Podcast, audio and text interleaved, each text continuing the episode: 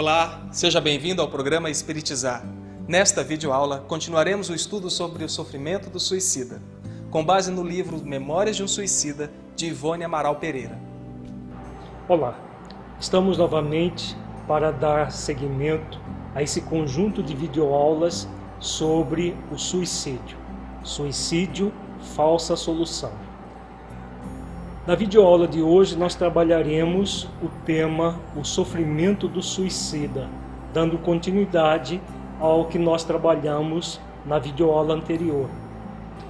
Nós estamos fazendo algumas reflexões acerca de relatos que o Camilo Castelo Branco faz na obra Memórias de um Suicida de Ivone Amaral Pereira essa obra fantástica que aborda de uma forma muito direta todo o drama que o suicida passa após o ato que ele pratica.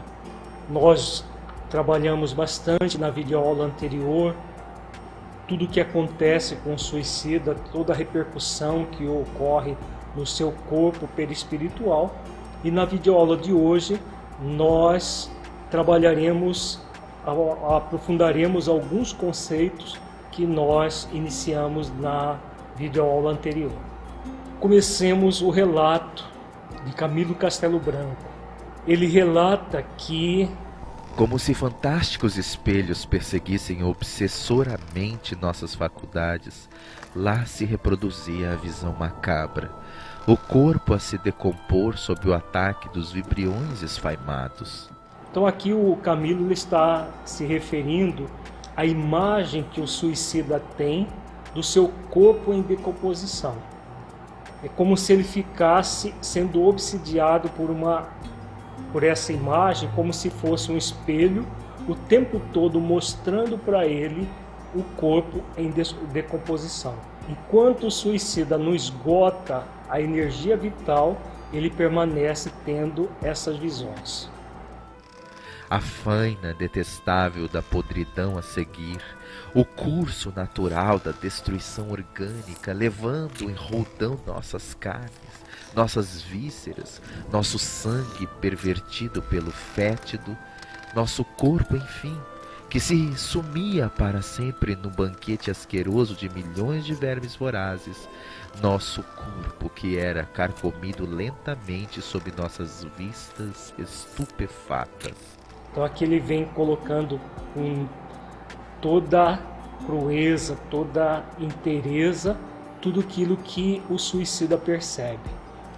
Essa decomposição cadavérica que ele sente em si mesmo todo o processo. Que morria era bem verdade, enquanto nós, seus donos, nosso ego sensível, pensante, inteligente, que dele se utilizara apenas como de um vestuário transitório, continuava vivo, sensível, pensante, inteligente, desapontado e pávido, desafiando a possibilidade de também morrer. Então aqui ele faz esse desabafo. Apesar de dessa visão constante do corpo em putrefação, os seus donos, que eram o ser pensante, o espírito imortal, permanecendo com toda a consciência da, do drama que estava vivendo. Como ele disse, o, o ser pensante continuava vivo, sensível, inteligente, desapontado. Novamente ele se refere ao desapontamento que nós já trabalhamos em videoaulas anteriores, que todo suicida tem. Ele que se mata para acabar com um sofrimento, acaba aprofundando nesse sofrimento de uma forma muito intensa, como nós estamos vendo. Vivos nós em espírito diante do corpo putrefato, Sentíamos a corrupção atingir-nos. Doíam em nossa configuração astral as picadas monstruosas dos vermes. Enfurecia-nos até a demência a martirizante repercussão que levava nosso perispírito, ainda animalizado e provido de abundantes forças vitais, a refletir o que se passava com seu antigo envoltório limoso, tal eco de um rumor a reproduzir-se de quebrada em quebrada da montanha, ao longo de todo o vale. Então aqui ele, ele reforça todo esse processo que acontece numa intensidade muito grande. Por que, que o suicida sente tanto isso? Apesar do seu corpo já muito provavelmente ter apodrecido há muito tempo, porque os vermes, eles, esses é, micro-organismos, os próprios vermes que destroem o corpo, eles destroem em questões de, de, de semanas no máximo. Por que, que o, o suicida, depois de anos, continua sentindo isso? Exatamente pela repercussão daquilo que aconteceu com o corpo físico, que fica registrado no perispírito e ele fica reproduzindo esse ah, o processo da putrefação durante todo o tempo que permanece encharcado da energia vital. Então é toda uma série de repercussão que nós vamos ver com bastante intensidade na videoaula de hoje. Outros fatos que acontecem com o suicida são explicados dessa forma. São repercussões psicoemocionais que acontecem no perispírito que o suicida eh, ele acaba por sentir uma intensidade muito grande, muito intensa como ele está se referindo. Mas o suicídio é uma teia envolvente em que a vítima, o suicida, só se debate para cada vez mais confundir-se, tolher-se, embaraçar-se. Sobreponha-se à confusão. Agora a persistência da autossugestão maléfica recordava as lendas supersticiosas, ouvidas na infância e calcadas por longo tempo nas camadas da subconsciência corporificava-se em visões extravagantes a que emprestava realidade integral. Julgávamos-nos nada menos do que à frente do tribunal dos infernos. Sim, vivíamos na plenitude da região das sombras, e espíritos de ínfima classe do invisível, obsessores que pululam por todas as camadas inferiores, tanto da terra como do além.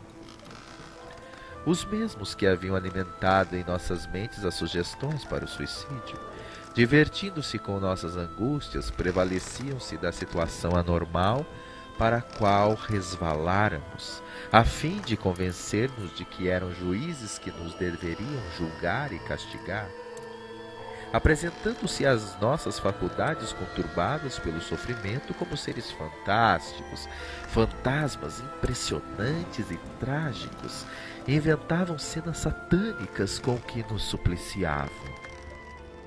Então a fala aqui do, do Camilo mostra todo o processo que acontece comumente com o suicida.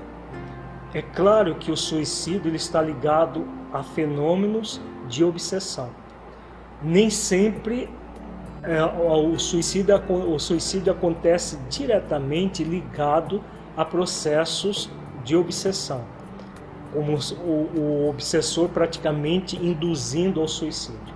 Mas sempre há aquelas companhias espirituais do nosso passado espiritual, pessoas que foram é, vilipendiadas nas suas famílias, nas suas vidas, pela, por pela pessoa que praticou aquele ato e que as aguardam no mundo espiritual e no mundo espiritual acontecem esses fenômenos que o Camilo está é, se referindo, como se houvessem tribunais infernais e que esses espíritos se colocam como julgadores. As vítimas de ontem acabam se, se arvorando de julgadores e fazendo com que o suicida se sinta muito mais sofrido, porque além de todo o processo vivenciado pelo suicídio, como ele está descrevendo, todas as necessidades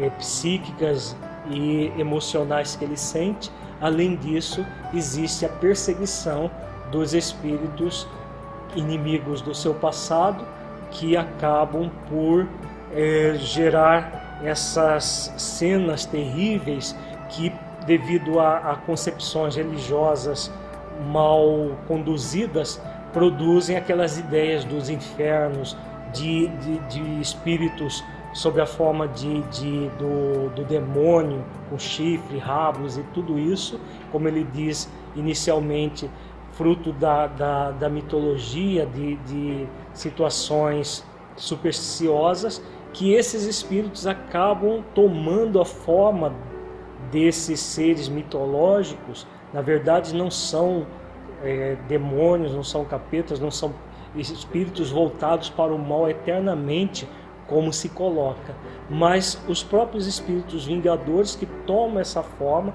criam esses tribunais para melhor aterrorizar os suicidas.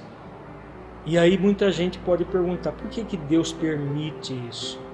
Deus permite porque é o mau uso do livre-arbítrio, tanto daquele que se suicidou, que não deveria ter é, colocado a sua vida dessa maneira, quanto o livre-arbítrio daquele que foi vítima do passado e agora se coloca como algoz e que, por sua vez, vai chegar um momento dele receber de volta aquilo que está praticando. Então Deus permite porque Deus é, respeita o nosso livre-arbítrio. Agora, é claro que, como nós estamos vendo, toda ação vai corresponder uma reação. É a lei de causa e efeito. Tudo aquilo que nós fazemos, tanto para o bem quanto para o mal, retorna para nós. O bem que nós realizamos retorna para nós. O mal que nós realizamos também retorna para nós. Isso é válido no corpo ou fora do corpo. Então, esses espíritos que estão se vingando, é claro que o suicida também resgata os seus débitos por esse sofrimento atroz que ele está padecendo. Mas a, os causadores de sofrimento incorrem num grande erro porque assumem débitos clamorosos perante a própria consciência. Deus permite, porque desse mal vai surgir um bem do próprio suicida, que é o maior o suicídio, que é o maior mal que um ser humano pode praticar na vida, é um mal que nós podemos usar o nosso livre-arbítrio para praticá-lo, e desse mal, depois de sofrer todas as consequências, é claro que vem, sempre vai surgir um bem, que é o depois do arrependimento, de todo o processo que o suicida passa, que nós vamos estudar em futuras videoaulas. Então continua Camilo dizendo: Submetiam-nos a vexames indescritíveis, obrigavam-nos a torpezas e deboches, violentando-nos a compactuar de suas infames obscenidades. Donzelas que se haviam suicidado desculpando-se com motivos de amor, esquecidas de que o verbo amor é paciente, virtuoso e obediente a Deus olvidando no egoísmo passional de que deram provas o amor sacrossanto de uma mãe que ficara inconsolável. Desrespeitando as cãs veneráveis de um pai, os quais jamais esqueceriam o golpe em seus corações vibrados pela filha ingrata que preferiu a morte a continuar no tabernáculo do lar paterno eram agora insultadas no seu coração e no seu pudor por essas entidades animalizadas e vis, que as faziam crer serem obrigadas a se escravizarem por serem eles os donos do império de trevas que escolheram em detrimento do lar que abandonaram. Então aqui o Camilo Castelo Branco fala do, do, dos espíritos que suicidam e permanecem sob a ação desses espíritos vis, esses espíritos que se arvoram em justiceiros. E fala da, de donzelas, demonstrando que ah, elas escolheram o suicídio e ao invés de ah, aceitar a condição por exemplo, de um drama passional, de um, de uma, um amor não correspondido, suicidaram, desrespeitando pais, mães, e agora se veem escravizadas por espíritos menos felizes, que se colocam como donos do outro, como se fossem donos daquela, como ele diz, donzela, da, da, da, da daquela é, moça que desencarna numa situação como essa. Então, tudo isso mostra o mau uso do livre-arbítrio e as consequências desse mau uso. Em verdade, porém, tais entidades não passavam de espíritos que também foram homens, mas que viveram no crime, sensuais, alcoólatras, devassos, intrigantes, hipócritas, perjuros, traidores, sedutores, assassinos, perversos, caluniadores, sátiros. Enfim, essa falange maléfica que infelicita a sociedade terrena que muitas vezes tem funerais pomposos e exéquias solenes, mas que na existência espiritual se resume na corja repugnante que mencionamos, até que reencarnações expiatórias miseráveis e rastejantes venham impulsioná-la a novas tentativas de progresso. Então aqui o Camilo fala de que tipo de espíritos são esses. Na verdade, são, não são espíritos eternamente voltados para o mal, como a mitologia coloca, mas espíritos que foram homens que estavam estiveram reencarnados, que ao desencarnar, como se compraziam profundamente no mal, eles permanecem nas regiões inferiores do planeta, praticando o mal de formas inimagináveis para todos nós. Até que um dia eles se arrependam e venham a processos reencarnatórios, expiatórios muito difíceis para se reabilitarem perante a própria consciência, como acontece com todos nós. Seja, sejamos suicidas ou não, todos nós vamos um dia reabilitar perante a nossa própria consciência. Há tão deploráveis sequências sucediam-se outras não menos dramáticas e rescaldantes. Atos incorretos por nós praticados durante a encarnação, nossos erros, nossas quedas pecaminosas, nossos crimes mesmo, corporificavam-se à frente de nossas consciências como outras visões acusadoras, intransigentes na condenação perene a que nos submetiam. Então, ao mesmo tempo que esses espíritos julgadores, eles criavam toda uma série de cenas que, para melhor eh, perturbar os espíritos suicidas, a própria consciência deles os acusava de crimes, de situações várias acontecidas na existência que eles se mataram e piorando mais ainda o drama que eles estavam vivendo. Uma coisa é certa: nenhum de nós foge à própria consciência. Então, qualquer ato que nós tenhamos praticado vai ficar impresso na nossa consciência. E ao ficar impresso, normalmente na desencarnação, toda a nossa consciência, de uma forma nua e crua, vai se fazer presente. Quando é o caso de um suicida que está encharcado de fluido vital, essa realidade ainda é mais intensa ainda. As vítimas do nosso egoísmo reapareciam agora em reminiscências vergonhosas e contumazes, indo e vindo ao nosso lado em atropelos pertinazes, infundindo em nossa já tão combalida organização espiritual o mais angustioso desequilíbrio nervoso forjado pelo remorso. Então aqui ele fala das vítimas. Essas vítimas são as vítimas da existência que acabou em suicídio ou vítimas do passado espiritual de outras existências. São vítimas que não perdoaram o suicida e agora se comprazem em torturá-lo. Mas nem sempre essas vítimas não perdoaram. Às vezes são espíritos que já perdoaram, que não estão no ambiente que o suicida está descrevendo, mas que ele percebe porque é fruto da própria consciência. Então o tempo todo ele se vê envolto com as suas vítimas, quer elas os tenham perdoado ou não. Se perdoaram, as suas vítimas estão vivendo as próprias vidas, não vão ficar escravizadas ao suicida.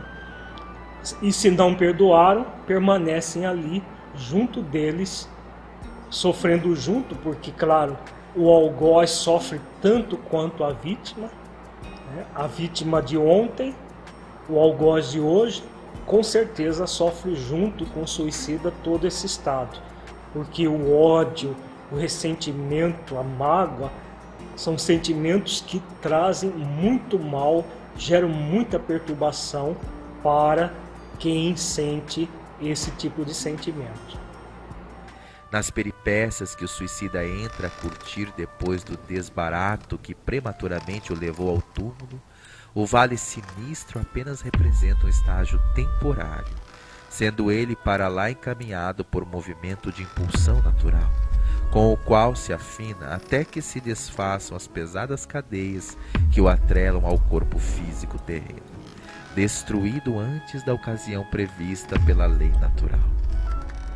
Então, quando, como ele diz, é uma das peripécias do suicida estar no, no, no, nesse vale com todo esse sofrimento que ele está descrevendo. Depois de passado por, por esse vale, que ele vai por afinidade energética, que nós vamos trabalhar na próxima videoaula, por que, que existe esse vale dos suicidas e por que, que os espíritos são levados para lá. É, tudo isso que acontece, na realidade, vem por causa dessa do, do, do excesso de energia vital que ainda fica impregnando o perispírito do suicida e que enquanto essas cadeias, como ele diz, estiverem atrelando o espírito ao corpo que foi destruído, ele permanecerá nessa condição. Continua Camilo será preciso que se desagreguem dele as poderosas camadas de fluidos vitais que lhe revestiam a organização física, adaptadas por afinidades especiais da grande mãe natureza, a organização astral, ou seja, ao perispírito, as quais nele se aglomeram reservas suficientes para o compromisso da existência completa que se arrefeçam, enfim, as mesmas afinidades, labor que na individualidade de um suicida será acompanhado das mais aflitivas dificuldades, de morosidade impressionante para só então obter possibilidade vibratória que lhe faculte alívio e progresso.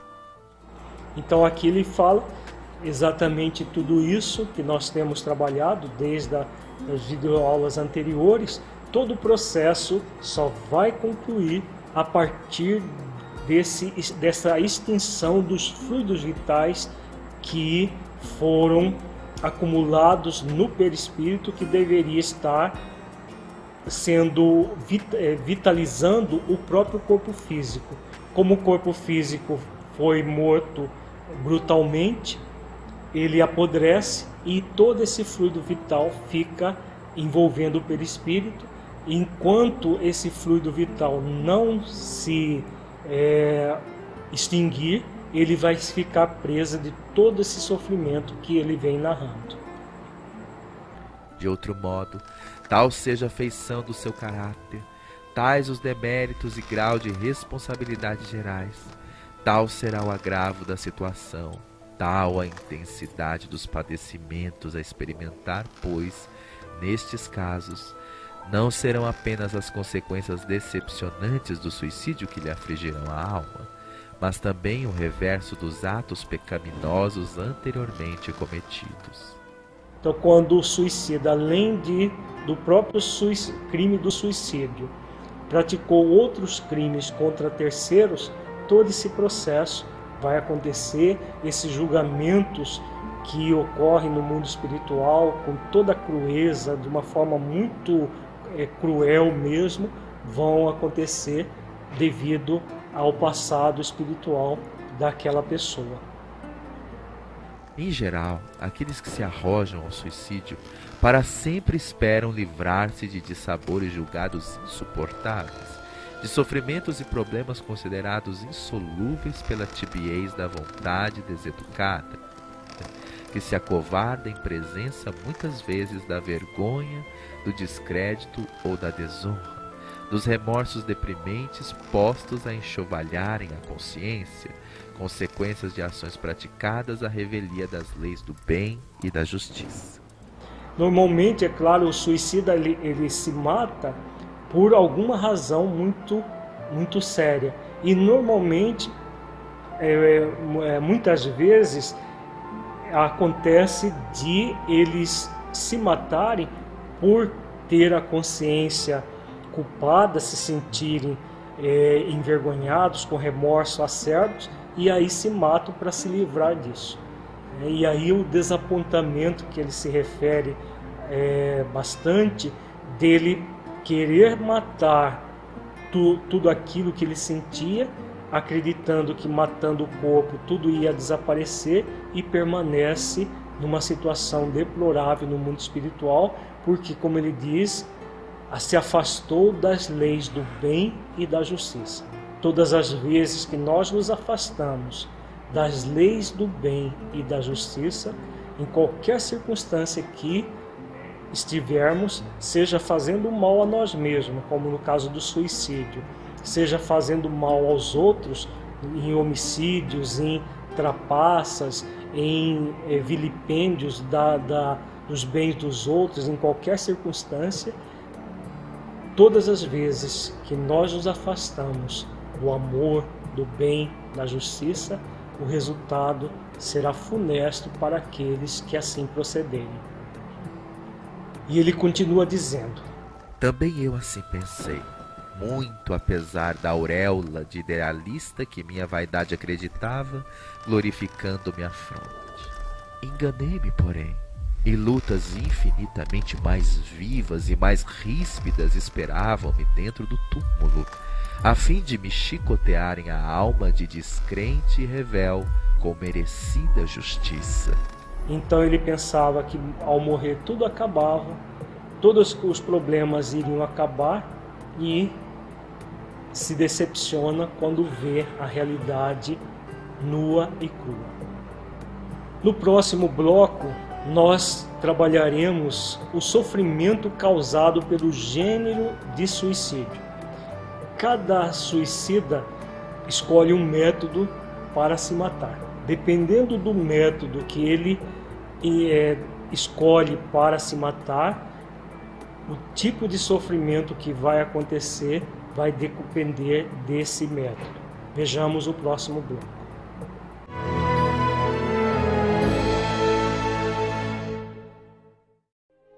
Para que um rio seja caudaloso e forte, é preciso que tenha margens seguras para conduzi-lo. Para que uma flor desabroche, é preciso antes que ela tenha a sustentação vigorosa da planta. Para que sejamos pessoas de bem, é preciso nos qualificar, humanizar, para espiritizar. Projeto Espiritizar. Acesse o nosso site e saiba mais. www.espiritizar.org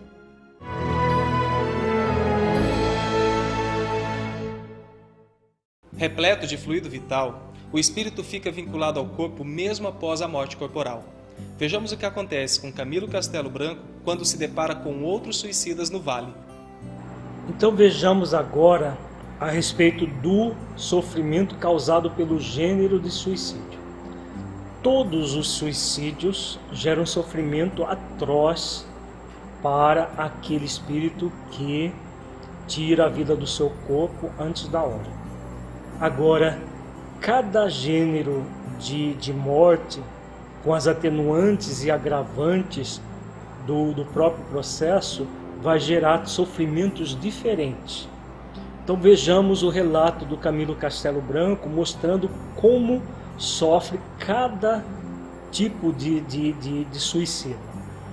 Ele diz: Imaginai uma assembleia numerosa de criaturas disformes, homens e mulheres, caracterizada pela alucinação de cada uma, correspondente a casos íntimos, trajando todos vestes como que empastadas do lodo das sepulturas, com feições alteradas e doloridas, estampando os estigmas de sofrimentos cruciantes.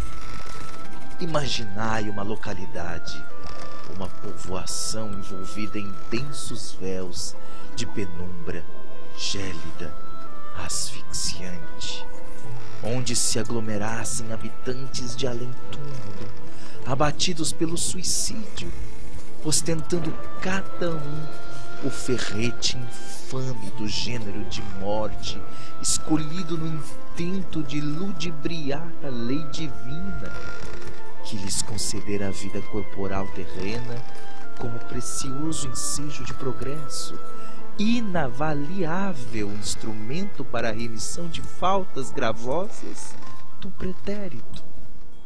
Então aqui o Camilo Castelo Branco está falando de do, do próprio vale. Se nós formos ver aqueles filmes de terror que aparecem os chamados mortos-vivos, com certeza esses cineastas que fazem essas películas de terror, eles se inspiram nesse, no, no próprio Vale dos Suicidas, que existe no planeta inteiro. Não é apenas esse vale específico para pessoas voltadas a, aos países de Portugal, é, Brasil, Espanha e colônias portuguesas da África. Existem esses locais pelo, pelo planeta todo. Então ele vem descrevendo como ficam esses espíritos, como mortos vivos. Eles ficam com as roupas empastadas do, do da, das próprios fluidos que saem dos cadáveres. Na verdade, é, é tudo uma impressão, porque na, o, o, suicida ele, ele aliás, não apenas o suicida, mas qualquer espírito, ele imagina em torno dele aquilo que ele traz na mente. Então, ele, como ele, ele se vê apodrecendo no corpo, ele vai é, é, formar as vestes dele. Na verdade, ele se apresenta com a veste que ele foi enterrado, só que toda empastada de fluidos deletérios, fluidos putrefatos. E é esse cenário que existe nesse Vale do Suicida. Vejamos agora a, a, os tipos de morte que o suicida é, se escolhe para o, o ato sui, do suicídio, gerando sofrimentos diferentes, mas todos eles atrozes. Eu via por aqui, por ali, estes traduzindo de quando em quando em cacoetes nervosos as ânsias do enforcamento esforçando-se com gestos instintivos altamente emocionantes por livrarem o pescoço entumecido e violado dos farrapos de cordas ou de panos que se refletiam nas repercussões perispirituais em vista das desarmoniosas vibrações mentais que permaneciam torturando-os. Então aqui ele fala dos espíritos que escolheram o enforcamento.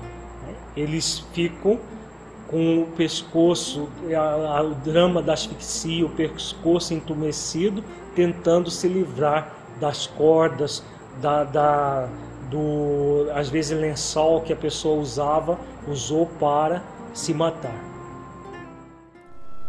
Aqueles indo e vindo como loucos, em correrias espantosas, bradando por socorro em gritos estentóricos, julgando-se de momento a momento envolvidos em chamas, apavorando-se com o fogo que lhes devorava o corpo físico e que desde então ardia sem tréguas nas sensibilidades semimateriais do perispírito. Estes últimos, porém, eu notava serem geralmente mulheres. Então aqui ele está falando daqueles que se matam ateando fogo ao próprio corpo. Muito comum em mulheres que se matam às vezes por causa de dramas passionais. Elas é, jogam algum combustível, álcool ou gasolina ou qualquer coisa assim e põe fogo no próprio corpo. Em alguns países é muito comum, inclusive, esse gênero de suicídio. Eis que apareciam outros ainda, o peito ou o ouvido ou a garganta banhados em sangue. Oh, sangue inalterável, permanente, que nada conseguia verdadeiramente fazer desaparecer das sutilezas do físico espiritual, senão a reencarnação expiatória e reparadora. Então aqui ele está falando, como é o próprio caso dele, das pessoas que se matam dando tiro no peito, no ouvido e que ficam ali tendo hemorragias constantes. Na verdade, essas hemorragias elas são fruto do próprio psiquismo do espírito, porque o sangue nunca cessa de sair. Né? É, nós temos no nosso corpo 5 litros de sangue. O suicida fica sangrando anos a fio, as feridas que nunca cicatrizam e ficam sangrando o tempo todo. Tais infelizes além das múltiplas modalidades de penúrias porque se viam atacados, deixavam-se estar preocupados sempre a tentarem estancar aquele sangue jorrante, ora com as mãos, ora com as vestes, ou outra qualquer coisa que supunham ao alcance, sem, no entanto, jamais o conseguirem pois tratava-se de um deplorável estado mental que os incomodava e impressionava até ao desespero. Então, como ele diz muito claro, é um estado mental. Então, não é um sangue real do ponto de vista físico, mas é uma impressão que o perispírito guarda do própria, do próprio, da própria ferida produzida pelo é, projétil da arma de fogo. A presença destes desgraçados impressionava até a loucura, dada a inconcebível dramaticidade dos gestos isócronos, inalteráveis, a que, malgrado próprio, se viam forçados. Então ficavam repetindo o gesto o tempo todo, da mesma forma, o tempo todo, repetindo, repetindo, repetindo, como acontece em todos os gêneros de suicídio.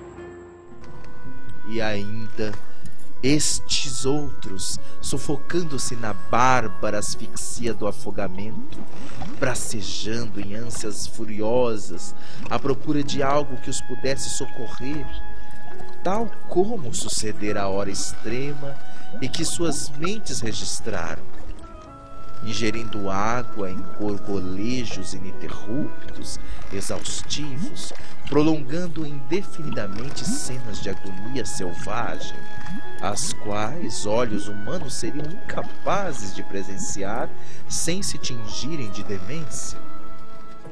Então imaginemos, né, o espírito que se mata se, afogando o tempo todo ali, tentando nadar e vivendo, se vendo afogado e repetindo isso sem cessar. Porém, havia mais ainda.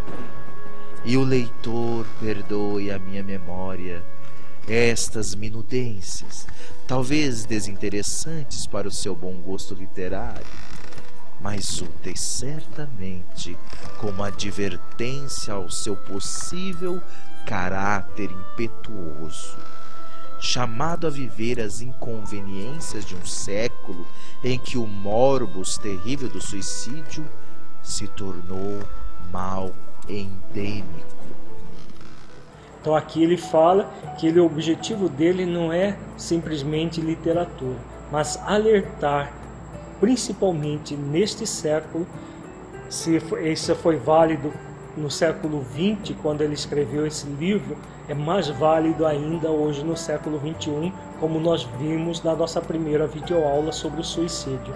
Então, tudo isso que está sendo colocado, que o Camilo com certeza teve a permissão de Maria de Nazaré para descrever tudo isso, é para alertar todos nós toda a humanidade que traz em si mesmo essa tendência ao suicídio.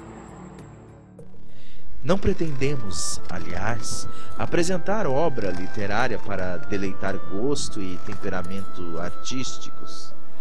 Cumprimos um dever sagrado, tão somente procurando falar aos que sofrem, dizendo a verdade sobre o abismo que, com malvadas seduções, há perdido muita alma descrente em meio dos desgostos comuns à vida de cada um Entretanto, bem próximo ao local em que me encurralara, procurando refugiar-me da régua sinistra, destacava-se por fealdade impressionante meia dúzia de desgraçados que haviam procurado o ouvido eterno, atirando-se sob as rodas de um trem de ferro, trazendo os perispíritos desfigurados, dir-se-iam a armadura de monstruosa aberração, as vestes em farrapos esvoaçantes, cobertos de cicatrizes sanguinolentas,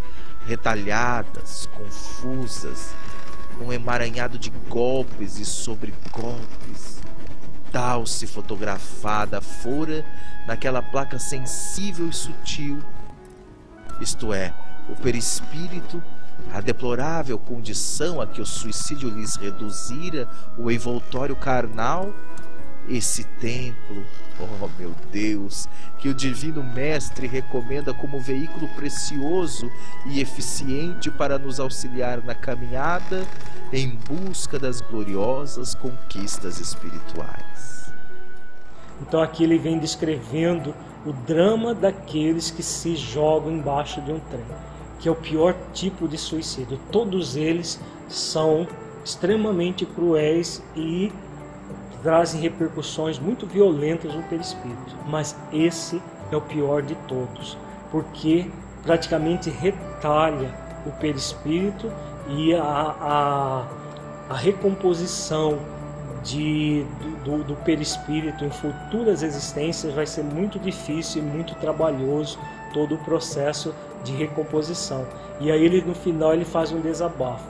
Esse corpo que é um templo divino para a nossa evolução e muitas vezes nós o submetemos a um processo tão cruel como se jogar embaixo de um trem.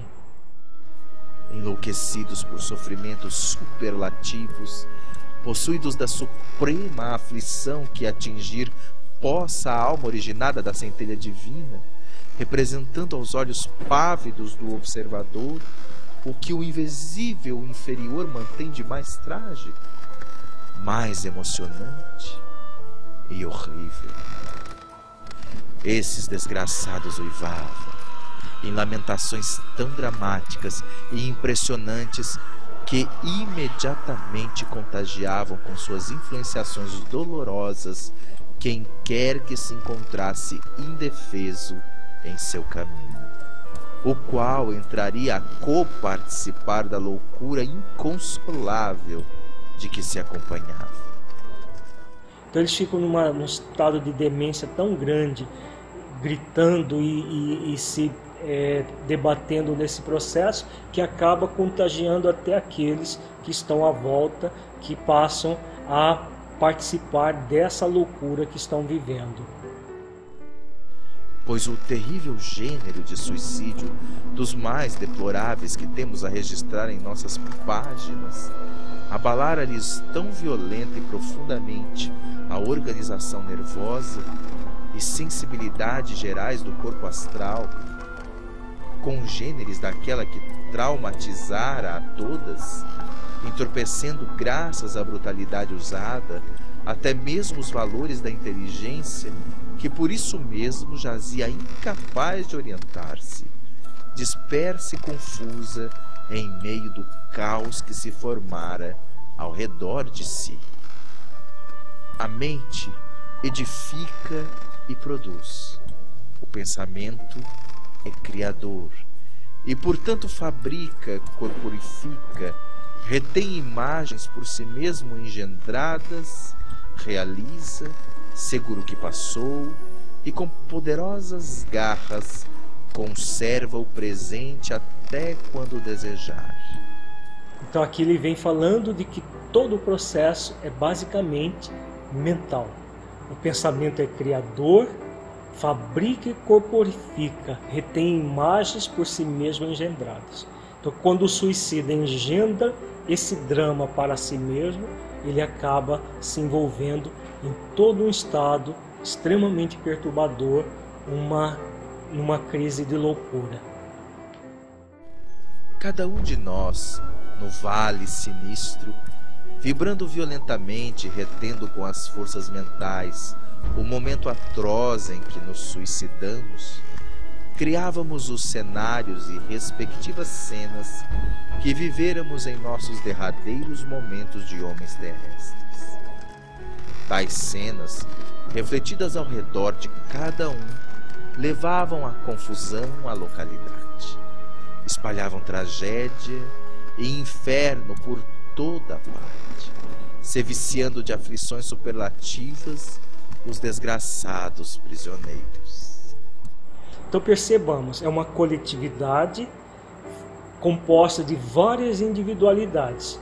Cada individualidade rememorando o seu drama próprio, rememorando e criando no ambiente todo o seu drama. O afogado se percebendo num, num se afogando, se debatendo no afogamento.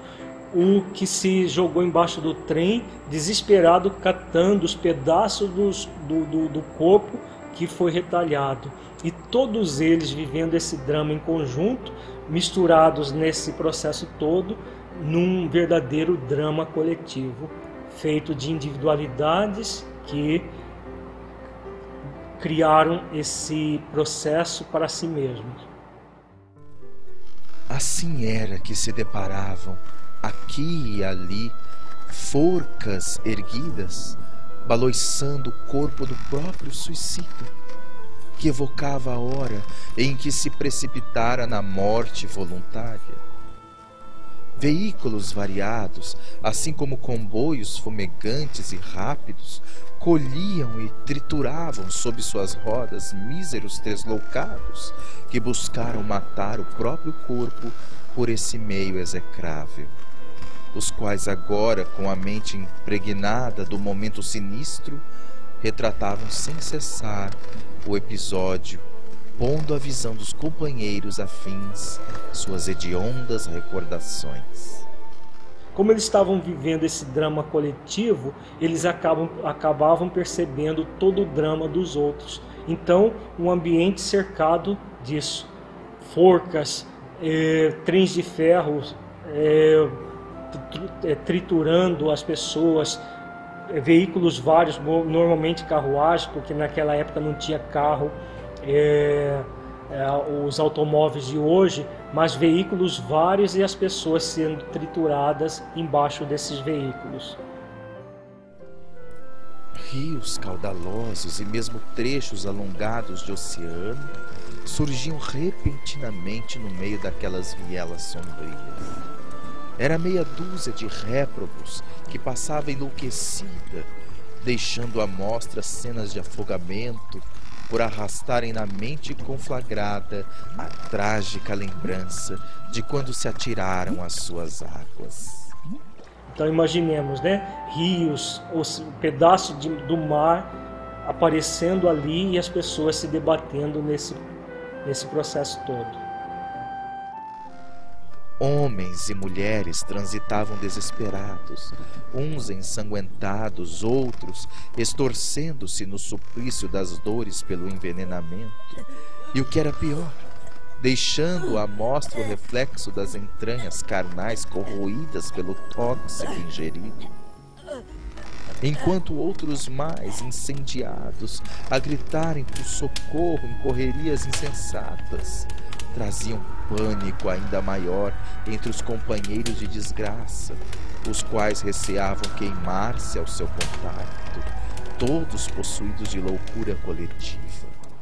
Então aqueles que, que se atearam fogo saíam a, a se debater pegando fogo e os outros acreditando também que ia pegar fogo juntos, outros com as vísceras é, intoxicadas e todo esse antro de loucura coletiva, como ele disse.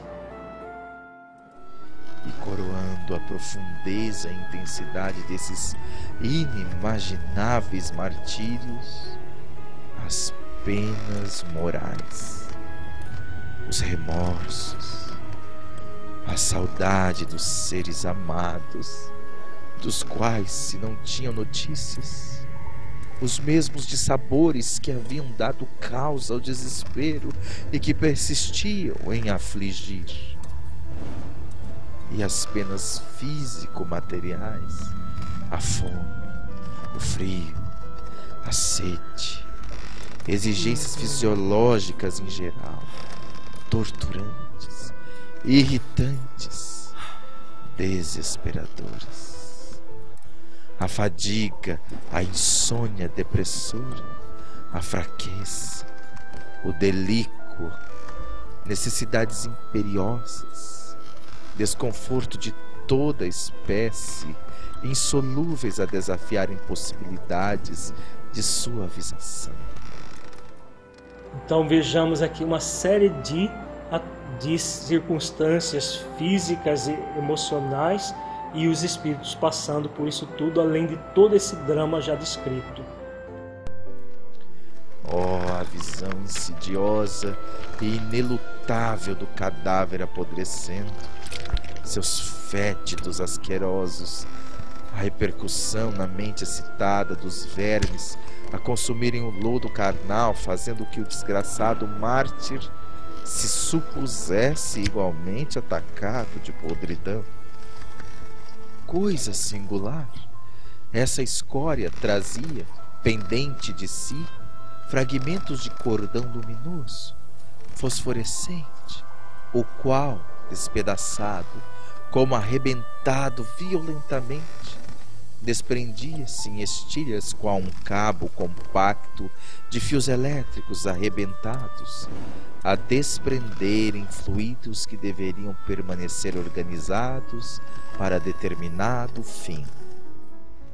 Então aqui ele fala do, do próprio cordão fluídico que existe entre o perispírito e o corpo, que foi violentamente rompido, como nós já trabalhamos em videoaulas anteriores. Ora, esse pormenor aparentemente insignificante tinha ao contrário importância capital, pois era justamente nele que se estabelecia a desorganização do estado de suicida. Hoje sabemos que esse cordão fluídico magnético que liga a alma ao envoltório carnal e lhe comunica a vida somente deverá estar em condições apropriadas para deste separar-se por ocasião da morte natural o que então se fará naturalmente, sem choques, sem violência. Então, nós vimos na videoaula de hoje todo o drama do suicídio e que o suicida acaba gerando para si mesmo toda uma série de sofrimentos realmente muito impactantes de nós vermos fundamental refletirmos nisso tudo, para que possamos valorizar a vida e sempre na direção da vida, realizando a parte que nos cabe nesse planeta. Evoluir, crescer, seja pelas dificuldades, seja pelo amor. Muita paz a todos e até uma próxima videoaula. Agradecemos a sua companhia e nos encontramos na nossa próxima videoaula. Para saber mais sobre o projeto Espiritizar, acesse www.espiritizar.org. Até lá!